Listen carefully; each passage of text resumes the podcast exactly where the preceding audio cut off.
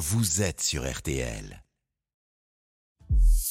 Julien Cellier, l'invité d'RTL Soir. Allez, très bonne fin de journée. Euh, ce soir, nos invités ont testé pour vous les climats du futur. Après la, jungle, l'Amazonie, le froid polaire en, Laponie, et eh bien l'expédition Deep Climate a posé sa tente dans le désert en Arabie Saoudite. Bonsoir Christian Clot. Bonsoir. Euh, vous êtes le chercheur, l'explorateur à l'initiative du projet. Alors il y a quelques mois sur RTL, vous nous aviez raconté l'humidité extrême. Ce soir, vous allez nous présenter la vie sous une puissante chaleur parce que vous revenez tout juste de 40 jours dans ce milieu hostile. Avec nous également Mathilde qui fait partie des 20 volontaires qui ont participé à cette expérience et qui d'habitude travaille dans une association euh, euh, dans le marketing, la communication. Bonsoir euh, Mathilde. Bonsoir. Qui a donc changé de vie Mathilde pendant, pendant quelques, quelques jours.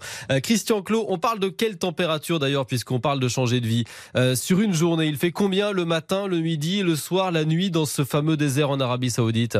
Alors quand on commence à marcher à 5 heures du matin, il fait entre 28 et 30 degrés. Et puis ça commence à monter assez rapidement et vers 9h, il commence à flirter avec les 40 degrés pour monter jusqu'à 45, 48 euh, dans la journée, à l'ombre hein, bien sûr. Hmm.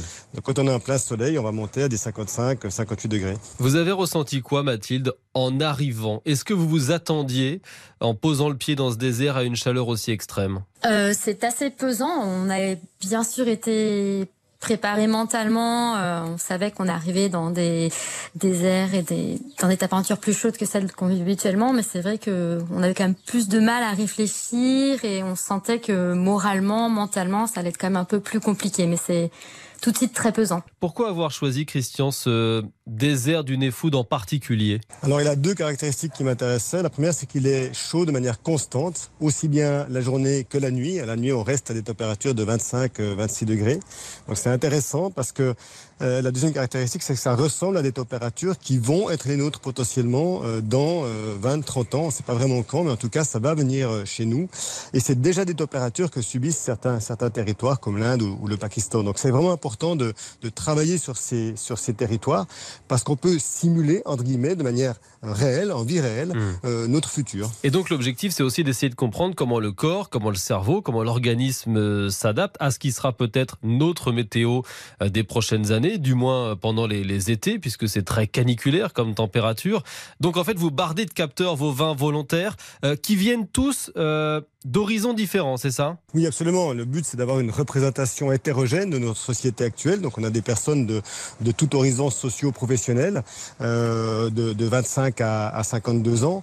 Donc c'est vrai que le but, c'est de pouvoir voir non pas des spécialistes, des gens formés, des gens préparés pendant des, des années, des mmh. années, euh, mais euh, des personnes de la vie de tous les jours qui vont être confrontées à ces réalités. Vous êtes des cobayes consentants, euh, Mathilde. Effectivement, vous, vous, êtes des messieurs et des madames tout le monde, donc ça veut dire qu'il faut avoir une activité parce que l'humain ne va pas s'arrêter de vivre, de travailler si la chaleur augmente dans son quotidien dans les prochaines années. Donc vous avez marché, vous avez beaucoup marché, racontez-nous. Alors, ben, se lever à 3h50 pour ma part. et euh, effectivement, on était en progression de 5h à 10h. Et après, effectivement, de 10h à 17h, on était contraint par la chaleur et on devait effectivement euh, bah, se poser. Et c'était pas pour moi évident.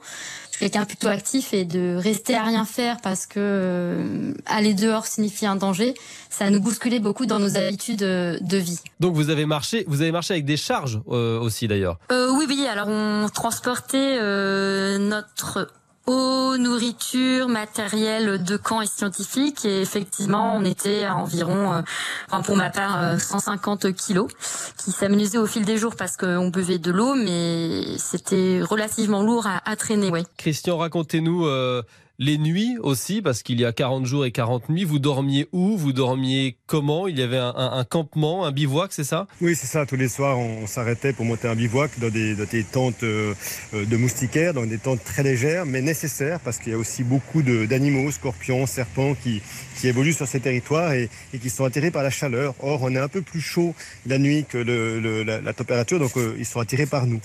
Euh, on dort moyennement bien dans un désert. C'est-à-dire qu'à ces températures-là, on a un sommeil qui est un peu moins réparateur que dans des conditions plus fraîches.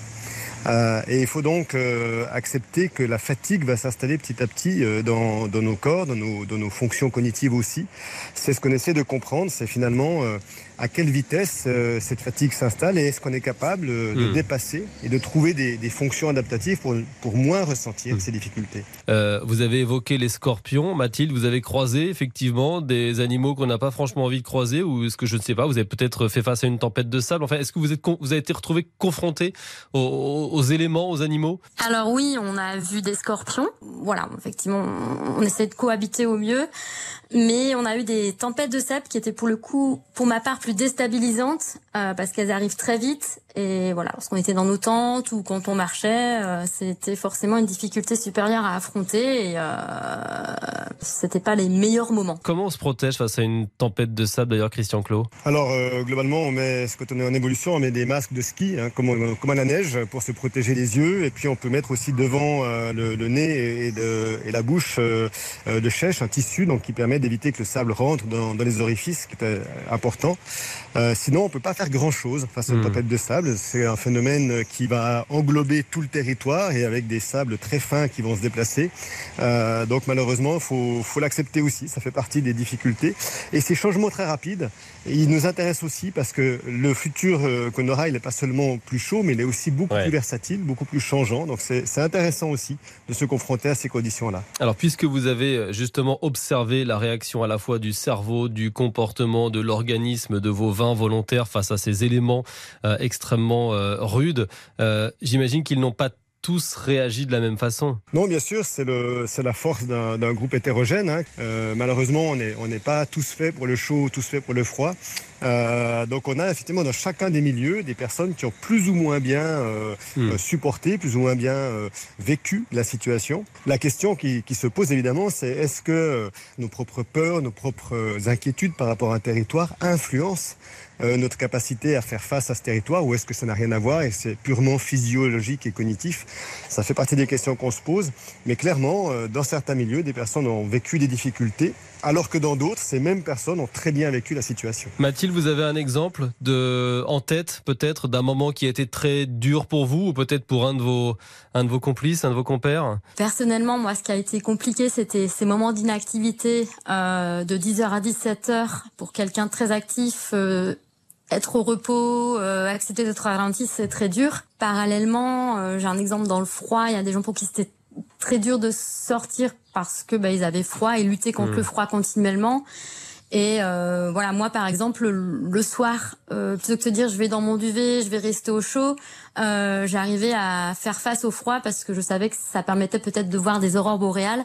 Et donc euh, voilà, chacun mettait un peu ses, en place ses stratégies mentales, en tout cas, euh, pour affronter euh, ses propres difficultés. Christian, est-ce que sur le groupe, puisque vous étiez en groupe, vous euh, avez ressenti aussi des différences d'approche face au froid, face au, au, au- au chaud? On a besoin peut-être de davantage de solitude quand il fait chaud, non? Euh, on a un groupe qui n'a rien à voir entre l'Amazonie, la Laponie et, et l'Arabie, euh, avec effectivement euh, le besoin dans un endroit comme la Laponie d'être d'être plutôt ensemble, d'être plutôt euh, euh, dans le même espace pour pouvoir se réchauffer, alors qu'en en Arabie, au contraire, euh, cet espace euh, devient lui-même euh, trop chaud euh, et on, a peut-être besoin de plus d'isolement, qui n'enlève rien à la capacité de coopération d'un groupe. C'est pas parce qu'on a des typologies différentes de fonctionnement par, par milieu qu'on quitte cette volonté de coopérer.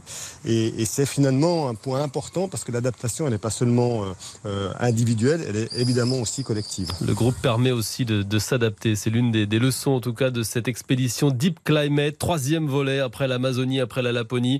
Vous avez donc testé pour nous le climat peut-être du futur, euh, caniculaire en Arabie Saoudite, dans le désert du Merci Christian Clot, vous le chercheur, l'explorateur, d'avoir passé un petit moment avec nous sur RTL. Et merci à vous, Mathilde, euh, vous qui avez retrouvé une vie à peu près normale désormais, et vous qui faisiez partie de ces 20 volontaires, d'avoir, de nous avoir raconté votre expédition en Arabie Saoudite. Merci à tous les deux. C'était un plaisir, Merci merci, beaucoup. beaucoup. RTL Soir. Allez, RTL Soir, qu'on continue. On va quitter le désert. On va grimper maintenant dans les Pyrénées, si vous le voulez bien, parce que le club Jalabert vous attend après cette magnifique cinquième étape du Tour de France. On va rejoindre Laurent, Christophe Paco, toute la, la Smala, un nouveau maillot jaune et Pogacar, grand perdant du jour. On a plein, plein, plein de choses à vous raconter. À tout de suite sur RTL. Jusqu'à 19h15. RTL Soir avec Julien Cellier.